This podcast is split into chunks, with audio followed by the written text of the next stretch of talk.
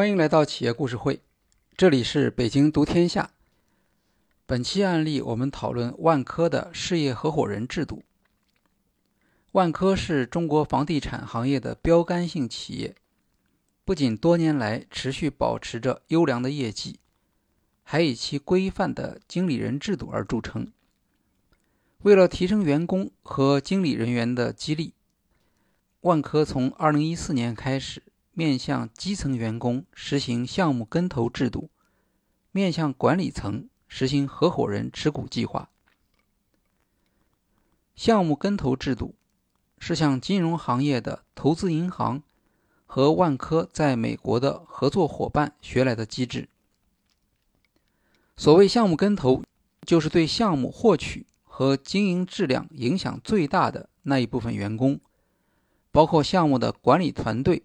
和城市公司的管理层需要拿出自己的钱和公司共同投资，员工也可以在一定比例内投资公司的新项目。从二零一四年四月开始，万科所有的新获取项目都必须配套跟投计划。在项目跟投的基础上，万科还建立起事业合伙制，所有新业务。必须设计跟投制度，这称为事业跟投，以区别于之前的项目跟投。在事业跟投中，当股东没有获得足够的收益之前，事业合伙人的投资将没有回报，甚至连本金都要用来赔付。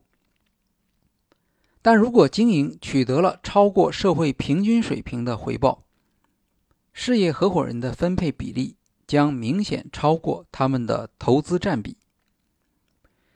CEO 郁亮表示，合伙人制度要求每个合伙人在他所负责的工作业务里面能够做到最好。公司高管谭华杰认为，成功的合伙人制度需要有三个前提：首先，企业知识掌握在员工手中。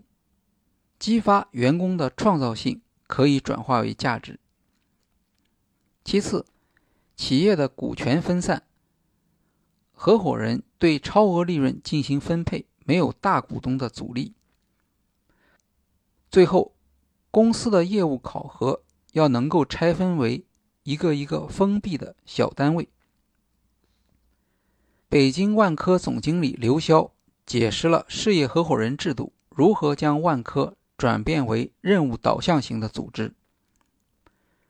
战略解码是将公司整体事业计划分解到每一个团队的可视化过程，主要分为 G、T、V、K 四大任务。G 代表公司级的任务，在北京地区大约有十个。T 代表战团级别的任务，是 G 的分解，数量在五十到六十个。V 是战队级别的任务，数量为一两百个。K 则是指战斗级别的任务，其中 V 和 K 两项是可以自下而上发起的。这就是万科所倡导的事业合伙机制，以事件为中心，不管什么部门、什么级别，只要事件需要。员工可以临时组成一个团队，完成事件，对事件负责。这样，北京万科就变成了四百个、五百个任务，每个任务只有一个任务负责人，他就是这个任务最后的劣后分配者。所谓劣后，是优先的反义词，劣对优，后对先。列后就是指最后参加分配的那个人。在北京万科的所有任务中，每个任务只有一个任务负责人，其他所有人无论原来的层级、部门，都是这个负责人下面的兵。据刘潇介绍，每季度北京万科都有十到十五个 V 是由员工发起的。刘潇说。只有在迭代的过程中承担更多的任务类型，员工在公司的相对影响力才会变大，从而岗位责任工资也跟随调整。反之，如果员工只是原地踏步，由于公司提拔人才的速度在加快，就有可能面临末位淘汰。